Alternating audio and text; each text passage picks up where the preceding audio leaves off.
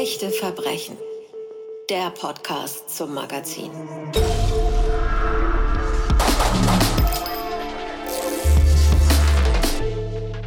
Willkommen bei Echte Verbrechen, der Podcast zum Magazin. Mein Name ist Anja Görz und zu Gast ist Thomas Ammann. Herzlich willkommen. Ja, hallo, guten Tag. Du hast eine Geschichte geschrieben für das Echte Verbrechen Magazin, die wir zusammenfassen könnten als Adam und Eva oder auch als gruselige Geschichte über das Zersägen von menschlichen Körpern.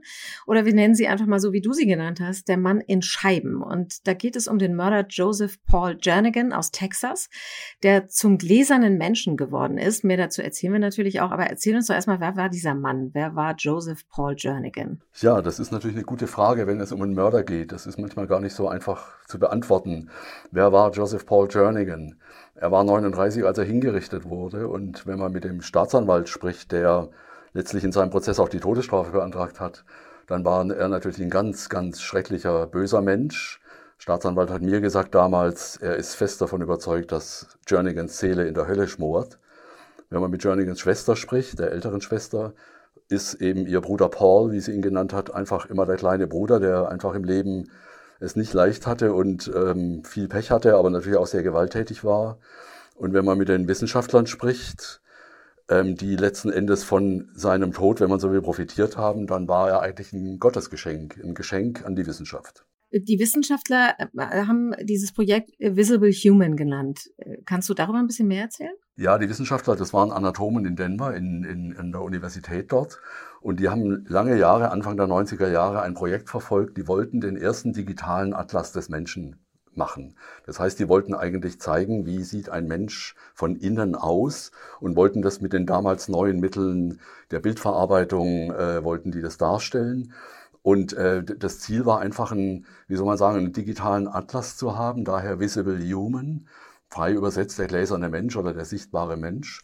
Und danach äh, hatten sie eben lange Zeit nach einer Leiche gesucht, mit der sie das umsetzen konnten. Da, dazu kommen wir noch, wie schwierig das war. Ähm, vielleicht bleiben wir noch mal ganz kurz bei Paul und du erzählst uns, du hast ja gesagt, der Mann war ein Mörder. Wie ist er denn zum Mörder geworden? Ja, äh, Joseph Paul Jernigan ist geboren 1954 ähm, in eine Familie, die in der Nähe von Chicago gewohnt hat. Er hatte fünf Geschwister insgesamt und der Vater hat äh, die Mutter mit den sechs Kindern einfach sitzen lassen, ist mit der besten Freundin der Mutter durchgebrannt. So viel zum Thema beste Freundin. Und äh, die Mutter ist, hat sich dann versucht durchzuschlagen.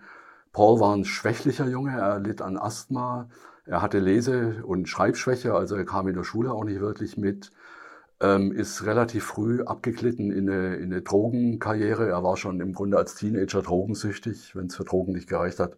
Dann hat er eben äh, Klebstoff geschnüffelt.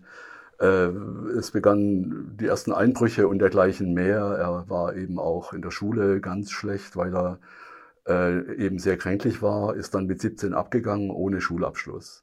Also eigentlich bis dahin schon eine klassische Karriere, die im Grunde genommen auch für eine kriminelle Karriere irgendwie taugte. Er, er hat sich dann zur Army gemeldet, ähm, ist dann auch tatsächlich genommen worden und war dann in Aschaffenburg. Also es gibt sogar, wenn man so will, einen deutschen Bezug damals mit der amerikanischen Armee ähm, hat dort zwei Selbstmordversuche äh, hinter sich gebracht und wurde entlassen aus der Armee, kam zurück und wie mir seine Schwester dann erzählte, begann das von da ab eigentlich nur noch Drogen, Alkohol und eben zur Finanzierung dieser Sucht äh, Einbrüche, Überfälle, Diebstähle. Und so äh, wurde er dann in den 70er Jahren einmal zu fünf Jahren verurteilt, kam dann nach einiger Zeit wieder raus aus dem Knast und ist dann ebenfalls in den 70er Jahren nochmal zu zehn Jahren Knast verurteilt worden kam dann auch wegen guter Führung auch da wieder aus dem Knast raus. Alles im Umfeld der Stadt Corsicana, die ist südlich von, von Dallas, ein kleiner Ort. Und letzten Endes hat er dann ähm, 1981 einen Raubüberfall verübt auf einen alten Mann, einen Rentner, der war äh, 73 Jahre alt damals, mit einem Komplizen zusammen, ist er bei dem eingestiegen, ist überrascht worden von dem Rentner, der kam nach Hause und hat dann den Rentner, Edward Hale hieß der, hat er dann eben auf, man muss schon fast sagen, bestialische Weise umgebracht. Das war im Grunde genommen die Geschichte. Du hast gesagt, du hast mit seiner Schwester ja gesprochen. Ähm, für ihn, für die war das der kleine Bruder, hat sie dir gesagt. Und äh, das ist ja sowieso was, was man immer schwer nachvollziehen kann, wie dann Familienmitglieder mit so einer Situation umgehen. Ich kann mir denken, dass die ein Interesse daran hatte, dass äh, sie so lange wie möglich mit ihrem Bruder Kontakt haben kann, bis zu seiner Hinrichtung, die ja offenbar feststand. Äh, wie hat die darüber gesprochen mit dir, dass der dann ja offenbar irgendwann gesagt hat, er will seinen Körper der Wissenschaft zur Verfügung stellen? Ja, ähm, weißt du, das ist eine der eines der Dinge, die ich gelernt habe, als ich diese Geschichte damals realisiert habe, was übrigens schon relativ lange her ist, das war 1995. Ähm, eine der Sachen, die ich gelernt habe, war, dass eben auch Mörder Menschen sind oder Mörder auch Menschen sind. Das sagt man immer so, das ist natürlich eine Binsenwahrheit, aber es ist eben so. Und eben für Familienmitglieder ist eben der Bruder zunächst mal der Bruder äh, und vielleicht auch jemand, für den man Verständnis aufbringt und den man auch liebt. Also das war jedenfalls das, äh, das Gefühl, was ich damals hatte, als ich mit der Schwester sprach. Da war der Bruder ja schon längst tot. Und ähm, äh, sie, sie und ihr Bruder Bobby und ihre Mutter haben eben regelmäßig Kontakt auch zu Jernigan gehalten. Er war insgesamt zwölf Jahre in der sogenannten Death Row, also da, wo die Todeskandidaten auch sitzen, äh, zusammen übrigens mit 300 weiteren in dem Gefängnis, in dem er saß, in Huntsville in Texas. Und da war natürlich viel Zeit für Besuche und viel Zeit für Gespräche. Jernigan hatte eben natürlich auch in der ganzen Zeit den Tod vor Augen, hat, äh, ich glaube, insgesamt viermal versucht, äh, noch Berufung einzulegen gegen das Urteil. Die ist auch viermal abgelehnt worden. Äh, und er hat sich dann im Prinzip im Gefängnis, in der Todes, in, in der Death Row, in der Todesreihe, wenn man so will, hat sich dann auch völlig gewandelt. Logischerweise kein Alkohol mehr, keine Drogen, hat sich dann, wie viele es tun, Gott zugewandt hat eine Gruppe der anonymen Alkoholiker gegründet und hat letzten Endes dann seiner Familie irgendwann mitgeteilt, er habe beschlossen, er möchte seinen Körper der Wissenschaft spenden. Dann gehen wir jetzt mal von Texas nach Denver zu den Wissenschaftlern äh, und hören mal ganz kurz rein, was die Wissenschaftler sich damals eigentlich vorgestellt haben. Wir haben in drei Staaten nach einer Leiche suchen lassen. Dabei ging es um ganz bestimmte Kriterien. Wenn die Gesundheitsbehörden in Maryland, Colorado oder Texas eine Leiche hatten, die zu unseren Vorgaben passte, haben sie uns sofort benachrichtigt.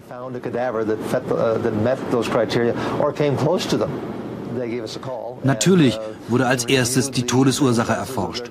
Uns ging es darum, so nah wie möglich ans Ideal heranzukommen. So, wenn wir jetzt also hören, was die Wissenschaftler wollten, ähm, und du weißt ja, wie Jernigan hingerichtet wurde, war er der Richtige? Hat er gepasst auf das, was die sich da vorgestellt haben? Ja, also die, der Viktor Spitzer hat mir damals erzählt in Denver, äh, sie haben über zwei Jahre gesucht nach einer passenden Leiche für dieses, für dieses wissenschaftliche Experiment oder man muss ja sagen wissenschaftliche Projekt.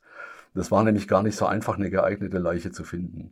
Nun muss man sagen, kann man natürlich denken, als Mensch, der normalerweise nicht mit Toten zu tun hat, kann man sagen, das ist vielleicht sehr makaber, aber der Umgang mit Leichen ist für Anatomen natürlich das Normalste auf der Welt. Insofern gab es da auch von denen aus keine, wie soll man sagen, Vorbehalte oder so etwas. Sie haben dieses, äh, dieses Projekt, äh, ähm, auch in den USA muss man das bei einer ethischen Kommission angemeldet. Das ist auch alles befürwortet worden. Und äh, nun ging es um die spannende Frage, wo bekommen wir die Leiche für dieses Projekt her? Denn die musste bestimmte Anforderungen erfüllen. Es musste zunächst mal männlich sein, später gab es auch noch eine weibliche Leiche, werden wir noch dazu kommen. Ähm, ein bestimmtes Alter zwischen, ich sag mal, 30 und 60 Jahren, äh, nicht allzu viel Übergewicht und natürlich keine körperlichen Beeinträchtigungen, also äh, keine schweren Verletzungen oder eben äh, organische Verletzungen.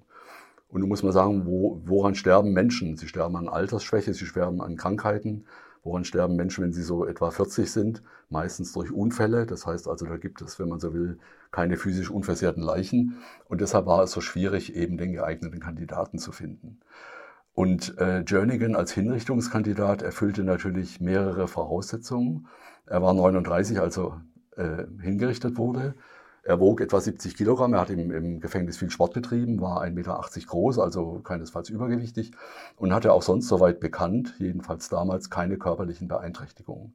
Auch die Folgen des Drogenmissbrauchs waren natürlich nach zwölf Jahren Abstinenz von Drogen und Alkohol auch weitgehend abgebaut. Und deshalb war er, wenn man so will, der ideale Kandidat. Und ähm, dazu kam eben noch die Hinrichtungsmethode in Texas, ist eben tödliche Injektion ähm, medizinisch gesagt eine Überdosis an Medikamenten und eben von daher auch nicht verbunden mit schweren körperlichen Beeinträchtigungen, die ja möglicherweise sonst bei, äh, wenn man an andere Hinrichtungsmethoden denkt, möglich sind. Da hören wir mal, was Neil Hodges dazu gesagt hat. Soweit ich mich erinnere, passierte in der Nacht nichts Außergewöhnliches. Wir holten ihn aus der Zelle, äh, das waren einige Sekunden nach Mitternacht, führten ihn hier rein und schnallten ihn fest. Die tödlichen Medikamente wurden ihm gegen 0 Uhr 10 verabreicht. Für tot erklärt wurde er dann gegen 0 Uhr 25. Neil Hodges war der stellvertretende Gefängnisdirektor in Huntsville in Texas. Äh, jemand, der offensichtlich sehr viele Hinrichtungen schon miterlebt hat. Huntsville, muss man wissen, ist die Hinrichtungshauptstadt der freien Welt. Äh, es werden nirgendwo außerhalb von China mehr Menschen durch staatliche Urteile oder durch gerichtliche Urteile hingerichtet als in Huntsville. Der ganze Ort lebt eigentlich vom Gefängnis, von der Gefängnisindustrie. Es leben innerhalb der Gefängnismauern genauso viele Menschen wie außerhalb, nämlich rund 12.000. Und deshalb ist das eben für Hodges, wenn man so will, komplette Routine. Äh, nicht übrigens für uns, die wir damals da waren. Ich war mit dem Kamerateam unterwegs. Für uns war das mit der schockierendste und beeindruckendste Moment der ganzen Reise. Und ich würde behaupten, bis heute eigentlich auch mit eines der nachhaltigsten, nachhaltigsten Erlebnisse, die ich eigentlich als Reporter je hatte. Ähm, das, daher ähm, muss man vielleicht sagen, äh, äh, dieses Doppelgesicht dieser Geschichte, wenn man so will, die Hinrichtung auf der einen Seite, auf der anderen Seite eben ähm, äh, dieses wissenschaftliche Projekt, äh, war schon was Besonderes. Wir hören noch mal, ähm, was der Chefanatom Spitzer damals gesagt hat, denn da war sich ja ziemlich sicher, dass er jetzt äh, für sein Projekt Adam den richtigen gefunden hat. Wir brauchten einen Durchschnittsmann, eine Leiche von normaler Größe, zwischen 21 und 60 Jahren. Normales Verhältnis von Größe zu Gewicht. Vor allem aber durfte die Leiche keine inneren oder äußeren Verletzungen haben. Auch sonst sollte sie in einem ordentlichen Zustand sein.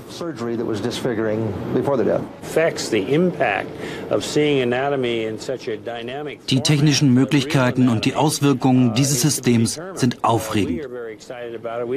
Wir sind natürlich besonders enthusiastisch, weil es unser eigenes Projekt ist.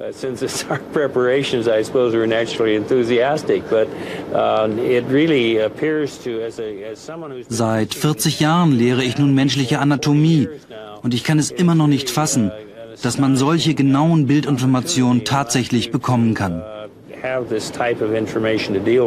Wie sicher war denn das eigentlich? Also wie genau konnte das Gefängnis Bescheid wissen über Vorerkrankungen, über Verletzungen, darüber, ob das mit den Drogen wirklich richtig raus ist aus dem Körper? Was man halt wusste und ähm, Jerningen hatte ja einen relativ ausführlichen kriminellen Rekord, muss man sagen. Also von daher war eigentlich im Großteil seines Lebens auch in Akten erfasst. Ähm, es gab auch einen Abschlussbericht, als er aus dem Militär ausgeschieden ist. Der hat allerdings offenbar eine nicht unbedeutende Kleinigkeit übersehen, was die Anatomen auch erst gemerkt haben, als sie letzten Endes ähm, Jerningham dann fachlich, fachgerecht zerlegt haben. Äh, Jerningham hatte nämlich nur einen Hoden. Und ähm, das war offensichtlich ein Unfall, möglicherweise auch beim Militär, war aber nicht vermerkt, was natürlich die Anatomen im Nachhinein, nachdem sie den ganzen Aufwand betrieben haben, diesen Mann auszuwählen und eben auch letzten Endes dann äh, für ihr Projekt äh, zu zerlegen, hat sie natürlich im Nachhinein doch ein bisschen geärgert, muss man sagen. Stimmt es denn auch, dass die Wissenschaftler in Denver damals gesagt haben, dieser Mann für ihr Projekt sei an einer Überdosis Medikamente gestorben? Ja, das stimmt. Das ist einfach so. Das ist aber nicht weiter erstaunlich. Man muss wissen, die ganze Sache ist bekannt geworden, überhaupt nur durch eine Veröffentlichung in einer Fachpublikation also in einer medizinischen Fachpublikation. Mhm. Und da müssen Sie natürlich relativ präzise angeben, um wen es sich handelt, aber natürlich nicht ähm, den Namen preisgeben. Das heißt, es war klar, äh, der Mann war 39, ähm, er, er starb an einer Überdosis von Medikamenten, so hat man es gesagt. Aber man hat natürlich vermieden, Hinweise zu geben, die auf die Identität des Mannes, auf Jernigans Identität hinweisen könnten. Und das ist dann eben äh, breit berichtet worden, weil es eben ein aufsehenerregendes Projekt war, ohne diesen Hintergrund mit der Hinrichtung. Denn es war zum ersten Mal möglich, überhaupt digitale Bilder des Menschen zu sehen. Und wir werden ja auch gleich noch drauf kommen, wie die überhaupt hergestellt worden sind. Aber jedenfalls, es gab es vorher nicht, muss man sich überlegen. Also man muss sagen, auch die, äh, die, die, ersten, die ersten Bilder, die dann verbreitet worden sind, sind tatsächlich noch auf CDs, später dann auf DVDs verbreitet worden. So früh war Ja. das ja. Internet war praktisch noch nicht möglich, solche Bildmengen zu übertragen. Und deshalb hat es ein irres Aufsehen erregt. Und ähm, es gab dann äh, in Texas einen schlauen Reporter, der eins und eins zusammengezählt hat, der irgendwie gesagt hat, Moment mal, Überdosis an Medikamenten, 39 Jahre alt, dann konnte man auch etwa den Zeitraum einordnen und es ist dann relativ schnell, schnell gelungen, herauszufinden, um wen es sich handelt, nämlich um den Hinrichtungskandidaten aus Huntsville in Texas. Und dann hat die Geschichte natürlich eine zweite Welle ausgelöst, eine weltweite Berichterstattungswelle, die in, in Deutschland Mhm. bis zum Spiegel und, und äh, zu anderen Publikationen gereicht hat. Und so sind wir damals überhaupt erst drauf gekommen. Nun ist dieser Weg von ähm, dem Gefangenen bis zu dem digitalen Menschen, den es nachher gab, ein, ein langer und vor allem einer, der wissenschaftlich vorher genau überlegt worden ist. Also nach der Hi- Hinrichtung musste es wahnsinnig schnell gehen, damit du das, du hast es mal Kettensäger-Massaker im Sinne der Wissenschaft genannt, damit das überhaupt anfangen konnte. Und wir hören nochmal dazu den Chefanatomen Viktor Spitzer. Uh.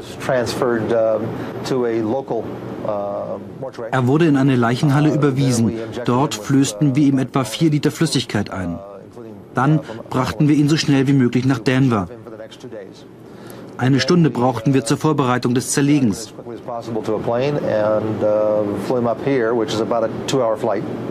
Uh, uh, uh, Wir markierten die Leiche von Kopf bis Fuß, damit später alle Einzelteile wieder aufeinander passen. uh, uh, Wir mussten ihn zersägen, weil wir einen ganzen Körper nicht auf einmal verarbeiten können. Wir haben ihn in Abständen von etwa 60 Zentimetern zersägt. Vom Kopf abwärts gesehen ist der erste Schnitt etwa dort, wo die Leber ist. 20 inches down uh, Zwei weitere Schnitte machten wir auf Höhe der Oberschenkel und der Knie. uh, So entstanden vier große Blöcke. So, nun bist du da gewesen, Thomas. Du hast gesehen, wie die Wissenschaftler gearbeitet haben. Du hast das Kreischen dieser Eishobel gehört, was ich mir fürchterlich vorstelle. Ähm, hast aber auch gesehen, wie die Wissenschaftler arbeiten. Wie nimmt man das wahr, wenn man selbst da steht und das sieht? Na, es hat einen hohen Grad von Abstraktion und deshalb fand ich das jetzt nicht so gruselig, wie es vielleicht im Nachhinein scheint. Man muss dazu sagen, als wir dort waren, war der Fall Jernigan ja schon längst erledigt. Das heißt, ähm, die Arbeiten äh, an, der Leiche Jernigans waren längst abgeschlossen. Als wir aber da waren, ähm, war das weibliche Pendant zu Jernigan, Eva genannt, ähm, damals im, im anatomischen Labor in Denver unterm Hobel. Und so muss man sich wirklich vorstellen. Es war eine Hobelmaschine. Und ähm, das Prozedere war in etwa so, also man hat äh, die Leiche eingefroren und zwar in eine in, in so eine Art ähm, Gelatine, die blau gefärbt wurde, einfach um um, ähm, äh, um um die Farbunterschiede deutlich zu haben und hat dann die Leiche tatsächlich die tiefgefrorene in, in Gelatine eingefrorene Leiche hat man dann tatsächlich in vier gleich große Teile etwa zersägt. Der Hintergrund war einfach der, das war eine herkömmliche Hobelmaschine, wie sie auch in Sägereien verwendet wurde. Und ähm, äh, die ganze Leiche hätte nicht unter die Hobelmaschine gepasst. So. Und dann hat man eben angefangen, immer von oben runter, immer einen Millimeter abzunehmen. Und dann hat man, eine, wenn man so will, eine glatte Oberfläche gehabt, die eine bestimmte Schicht, also von oben angesehen, den Schädel bis runter zu den Zehen, eine bestimmte Schicht des Körpers gezeigt hat. Die hat man von oben senkrecht fotografiert. Und damit hatte man äh, im Falle Jernigan etwa 1800 Einzelbilder, die im Grunde genommen die gesamten Organe, kann man sich vorstellen, ne, abgebildet haben. Mhm. Und ähm, die kann man natürlich im Computer auf jede nur erdenkliche Weise zusammensetzen. Wir hören mal, weil äh, ganz kurz, was der Mediziner gesagt hat dazu, weil auch für die war das ja herausragend, was sie da gemacht haben. Mit diesen Bildern erschaffen wir einen kompletten Computeratlas der menschlichen Anatomie. Die Bedeutung ist ungeheuer, denn wir können die Grafiken im Rechner in jeder beliebigen Weise manipulieren und bearbeiten. Wir haben noch gar nicht alles ausprobieren können, aber es ist jetzt schon klar, dass sich hier ungeheure Möglichkeiten für die Zukunft auftun. Viewers can, can look at the information as they see it here on, on our computers to see what possibilities are there. Und das gilt für really jeden, der mit diesen Daten umgehen kann. exciting to think that this, lies ahead for anyone who would like to use this data. So, und du hast also das Original gesehen und dann hast du die Bilder gesehen. Jeder, der möchte, kann sich ja in, in unserem Magazin Echte Verbrechen diese Bilder angucken. Die sind wahnsinnig farbintensiv. Sind die bearbeitet? Nein, die sind nicht bearbeitet. Also ähm, letzten Endes natürlich, die Originalbilder sind nicht bearbeitet. Es gibt auch eine Datenbank. Unter Visible Human kann man die auch äh, aufrufen, äh, wo heute die Einzelbilder äh, in hoher Auflösung abrufbar sind, eben auch für wissenschaftliche Projekte. Also insofern, äh, die sind, ähm, die sind so, wie sie sind. Also äh, wir sind anscheinend so bunt im Inneren unseres Körpers, wie es da dargestellt ist. Vielleicht noch, doch noch ein Wort zur Frage, wie makaber war das? ich muss sagen, das war durch, durch die fast schon, ich sage mal, künstlerische Abstraktion, die das hatte, war das lange nicht so makaber wie beispielsweise die Vorstellung, äh, ähm, was bei in, den, äh, in der Hinrichtungszelle in Hansville passiert. Muss man einfach wirklich sagen. Also mhm. da, da ist einfach, glaube ich, das menschliche Drama näher. Ähm, äh, hier, hier muss man einfach sagen, das ist schon so weit weg von, von dem eigentlichen Gegenstand, nämlich der Leiche, dass das eigentlich gar nicht so furchtbar makaber war. Möglicherweise auch das, was die Mediziner, die ja dann erklärt haben und äh, wie begeistert die waren durch das, was sie da an Forschung geschaffen haben. Ähm, äh, du hast gerade gesagt, horizontal geschnitten, also sozusagen vom Kopf bis zu den Zehenspitzen in Scheiben und dann jeweils in der Draufsicht fotografiert. Das heißt aber, man konnte dann am Computer später jede gewollte Perspektive einnehmen. Ja, das kann man. Das kann man bis heute. Und heute kann man es natürlich auch online.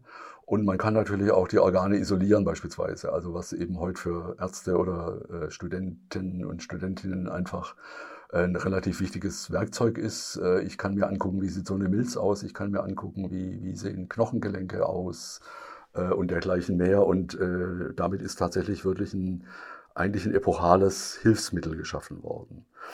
Die Kehrseite war, dass am Ende von Jernigan eigentlich außer Spänen, wenn man so will, nichts mehr übrig blieb.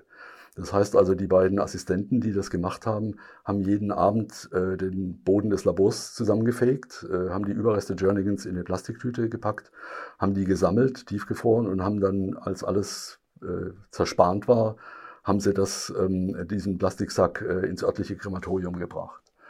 Und auch diese Vorstellung, die für mich vielleicht noch abstrakt war, war natürlich für die Verwandten sehr konkret und das war eigentlich auch das, was, wenn man so will, das Leid äh, ausgemacht hat, was die Schwester mir vermittelt hat. Mhm. Weil sie einfach gesagt hat, er, ist, er war einfach weg.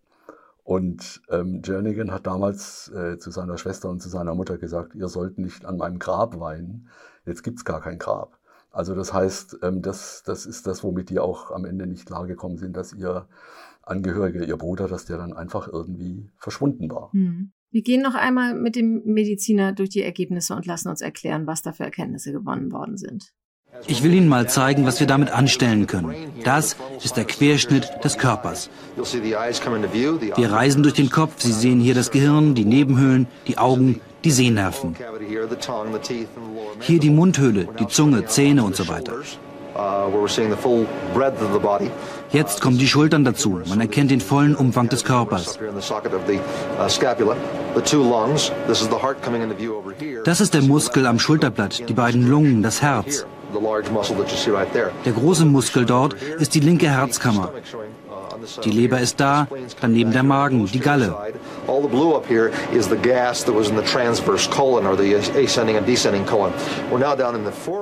Dort sehen wir die Unterarme mit den beiden Knochen.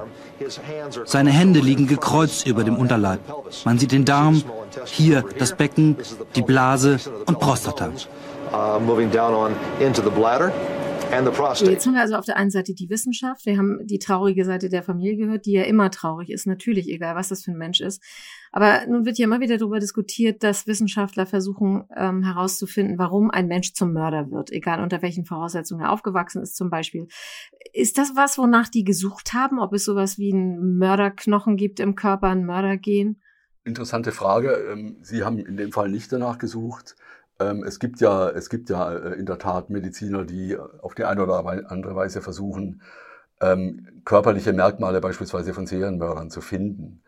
Ähm, nun war Jernigan kein Serienmörder. Er war, er war ein Gelegenheitstäter, der, der im Grunde genommen in die Drogensucht und in die Alkoholsucht abgeglitten war.